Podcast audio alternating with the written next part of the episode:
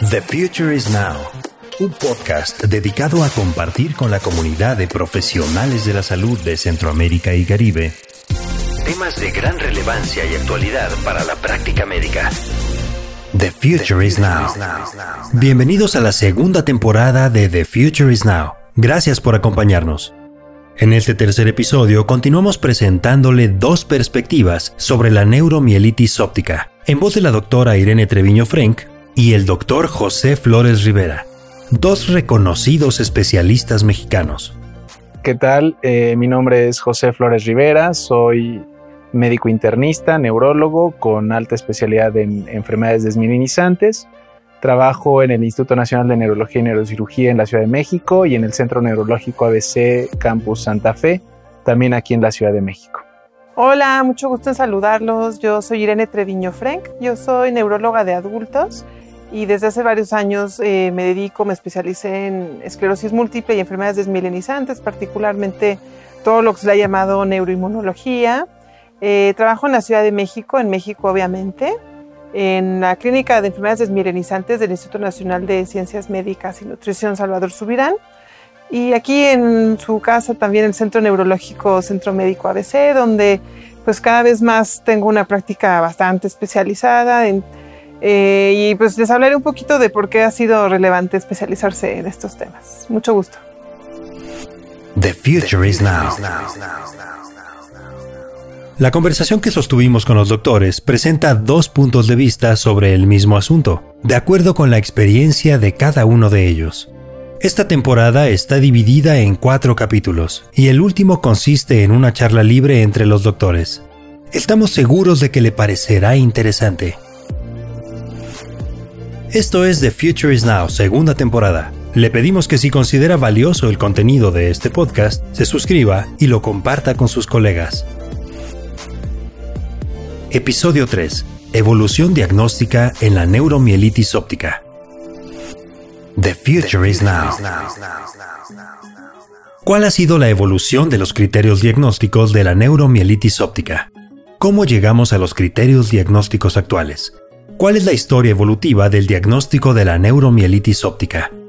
Doctora Irene Treviño. Entonces, la historia del diagnóstico del espectro NMO pues es fascinante porque, como ustedes ya bien saben, se partió de pensar que era una variante esclerosis múltiple, luego de pensar que era una forma de esclerosis múltiple que se presentaba en Asia, y ya, bueno, principios de este siglo, reconocer eh, que tenía un biomarcador específico, lo cual realmente fue el parteaguas para reconocerla como una entidad independiente.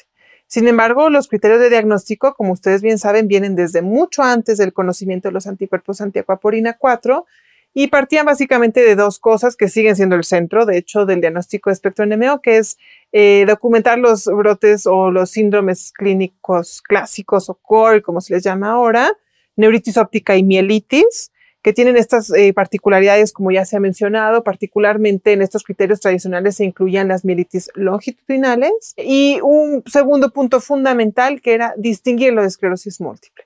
Esa es la forma tradicional de diagnosticar el espectro de neuromielitis óptica y ya en los últimos seis años se eh, ampliaron los espectros clínicos al reconocer que había pacientes con síndrome de área postrema, síndrome diencefálico, síndrome encefalítico, que también podían tener anticuerpos antiacuaporina 4, es decir, es específico para el diagnóstico de NMO. Entonces, deben de encajar, por supuesto, en esta categoría de enfermedad.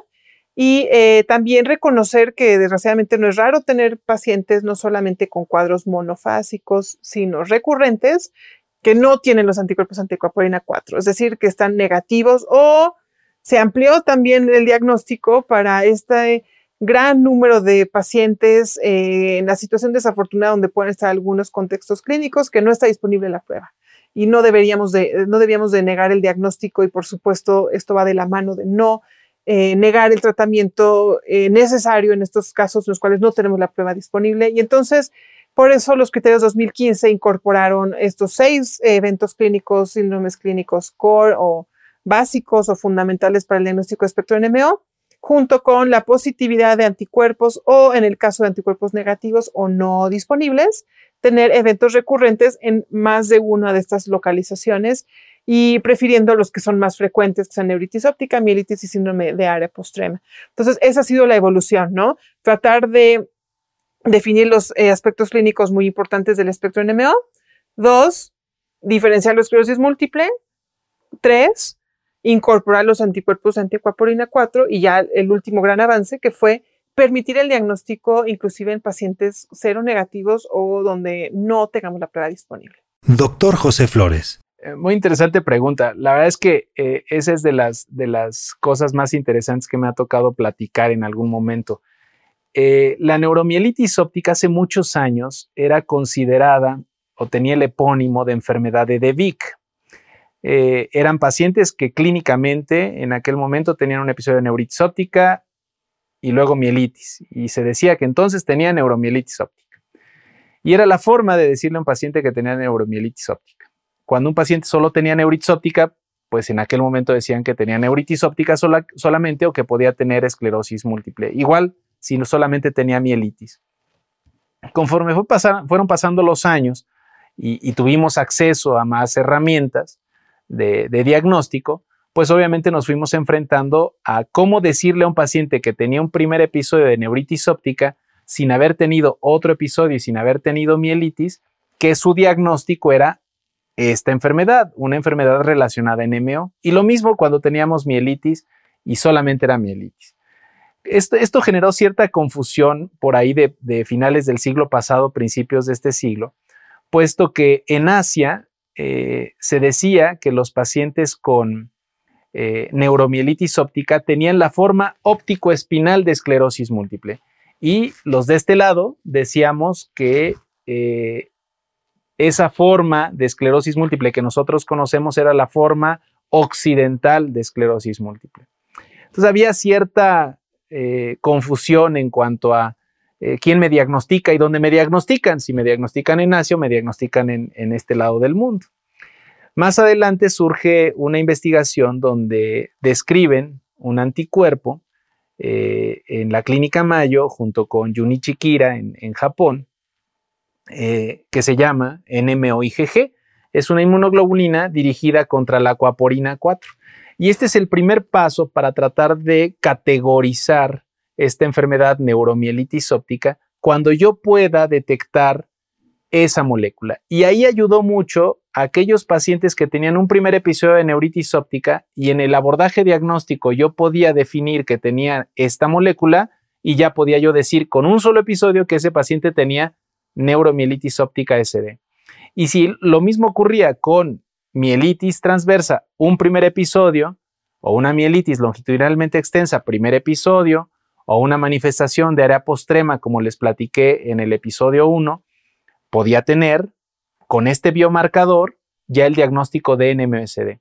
Y lo mismo ocurría si yo tenía neuritis, neuritis, neuritis, neuritis y yo tenía ese marcador, entonces era NMOSD. Lo mismo en mielitis, mielitis, mielitis. Este, esto vino a ayudar un poquito a la clasificación y al entendimiento de, esta enfermedad. Esto ha hecho que a la fecha yo pueda definir a un paciente como neuromielitis óptica con un solo episodio de neuritis óptica y o mielitis, siempre y cuando tenga ese marcador positivo. Si no lo tengo positivo, se me complica un poco más el asunto, pero si el paciente tiene neuritis óptica y mielitis, pues en ese momento yo puedo definir el, el, NMO. Curiosamente, y los esfuerzos se han encaminado a tratar de definir estos marcadores genéticos. Les platicaba de algunos haplotipos, sobre todo el que eh, eh, nos ayuda a definir los, los riesgos en, el caso de esclerosis múltiple con el DR1501, también lo vimos en el episodio 1, por si se lo perdieron, lo pueden repetir. Y en, neuromielitis óptica hay varios esfuerzos, eh, nosotros estamos contribuyendo con, con este conocimiento para decir que la presencia de un haplotipo que es el DR03 y el DR10 puede contribuir y dar más riesgo a tener neuromielitis óptica. Y ese es un artículo que publicamos recientemente donde las poblaciones amerindias, mestizas mexicanas estudiadas por nosotros, les confería un mayor riesgo de desarrollar esta, esta enfermedad. De, tal forma que vale la pena tener en cuenta que sí hay un biomarcador bien conocido, que es el NMIGG, pero también tenemos un biomarcador, eh, déjenme llamarlo así, que puede ser esta, este entendimiento genético que nos va a dar esta predisposición a, la, a esta enfermedad. Podríamos clarificar los conceptos diagnósticos en pacientes con neuromielitis óptica con y sin presencia de anticuerpos antiacuaporina 4? ¿Es necesario realizar la prueba de anticuerpos antiacuaporina 4 para hacer un diagnóstico definitivo de la neuromielitis óptica? Doctor José Flores. Eh, es muy interesante la pregunta y, voy a decirlo del corazón. Yo, creo que es jugar un poquito la, el juego del pagador. O sea, al final de cuentas, cuando yo quiero dar un tratamiento para una enfermedad como estas, como NMO, es un tratamiento caro, no es un tratamiento barato. Entonces tengo que justificar muy bien que voy a otorgar ese tratamiento, de tal forma que sí es necesario solicitar el biomarcador. Sin embargo, cuando el médico experto, el clínico, el que está en el día a día viendo estos pacientes, identifica un paciente con neuritis óptica y a través de herramientas paraclínicas como una tomografía de coherencia óptica, como estos haplotipos de, predisposición, como esta ascendencia eh, genética, le da la confianza al médico tratante de decir que ese episodio de neuritis óptica puede estar con alta sospecha relacionado a un ataque inmunomediado contra la acuaporina 4, aunque yo carezca del biomarcador, yo me sentiría, y es a título personal, yo me sentiría muy cómodo de prescribir el tratamiento y en un futuro mediato, en el seguimiento, pues ir tratando de esclarecer por qué fue negativo ese paciente, porque no fue la, muestra suficiente, porque la, metodología de, la determinación del anticuerpo no fue la más efectiva, muchas cosas que pueden influir en que yo detecte o no detecte ese autoanticuerpo. Pero al final y ese es un mensaje para todos aquellos que, gustamos de la clínica. La clínica manda. Y si yo tengo este, este, esta fenomenología clínica de neuromielitis óptica en un contexto epidemiológico como en el que yo me desenvuelvo, pues yo puedo prescribir un tratamiento para estos pacientes. Y lo hago en el día a día. ¿eh? O sea, no, no, no omito mencionar que en los pacientes que vemos en el Instituto Nacional de Neurología que no tienen recursos o que no tenemos acceso a, los biomarcadores, pues tenemos que tomar decisiones eh, basados en estas eh, estrategias y en estas herramientas que nos sirven para darle soporte a una decisión eh, terapéutica. Creo que el biomarcador es necesario, sí, sobre todo para estudios de, ensayos clínicos, para tener el acceso al, medicamento en, el momento en el que haya un pagador que lo tiene que, solventar. O sea, sí creo que es necesario para hacerlo para, cumplir con esos requisitos. Pero creo que muchos clínicos nos vamos a sentir cómodos eh, prescribiéndolo eh, en el contexto epidemiológico y con la fenomenología clínica que nos deje a nosotros cómodos con ese diagnóstico. Doctora Irene Treviño. Entonces, eh, siempre que se tenga disponible la prueba de anticuerpos antiacuaporina 4 y exista la sospecha de espectro NMO, hay que solicitarlo. Y lo antes posible, porque como ya se mencionó en la segunda sección, este es un biomarcador de la inflamación. Es decir, si yo me espero y quizá ya dejé eh, los bolos de metilprednisolona o plasmaféresis, puedo yo tener un falso negativo. La prueba se negativizó por la intervención terapéutica que funcionó, muy bien, pero pierdo la oportunidad de tener este resultado. Existen contextos en los cuales no tenemos la prueba disponible y no nos va a omitir hacer el diagnóstico de espectro NMO siempre y cuando tengamos cuadros repetitivos que afecten más de una zona, es decir, área postrema, eh, nervio óptico y médula espinal, e idealmente nos lo dicen los criterios 2015, que esto esté confirmado con un hallazgo de resonancia magnética en esa localización, particularmente, por ejemplo, el síndrome de área postrema. Esa es la forma en la cual podemos diagnosticar pacientes negativos, pero lo ideal, como ustedes bien saben, es diagnosticar a los pacientes eh, desde el primer episodio y para eso tenemos que hacer la prueba rápido. Y si tenemos un episodio y anticuerpos positivos, también podemos diagnosticar neuromielitis óptica y estaría plenamente justificado iniciar un tratamiento de mantenimiento. Aquí el eh, problema o el, eh, hueco que nos queda es qué vamos a hacer con los pacientes con un evento muy sugestivo de espectro NMO y con anticuerpos negativos. Esos pacientes todavía no entran en los criterios que nos permiten eh, los, valga la redundancia, los criterios de diagnóstico 2015. Yo espero que en el futuro sepamos mejor qué hacer con estos cuadros porque a todos, yo creo que a todos nosotros nos queda pues una incomodidad de saber que es muy probable que sea NMO, pero no lo puedo diagnosticar y tratar como tal. Eh, justo pronto tendremos una discusión académica patrocinada por la Academia Mexicana de Neurología eh, sobre ese tema.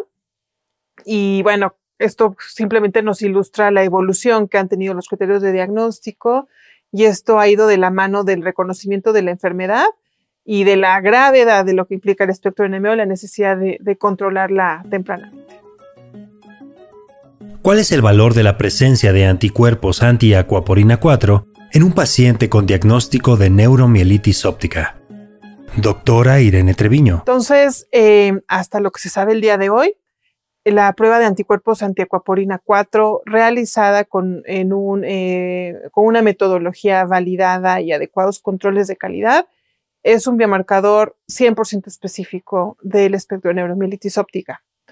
Somos muy afortunados cuando logramos tener esa claridad diagnóstica en medicina eh, y obviamente también en neurología y más en neuroinmunología y enfermedades desmielinizantes. En esclerosis múltiple nunca lo hemos tenido. Entonces es un valor enorme. ¿no? El poder tener la, prueba positiva. Cualquier metodología que esté positiva, siempre y cuando, por supuesto, tenga los controles de calidad adecuados.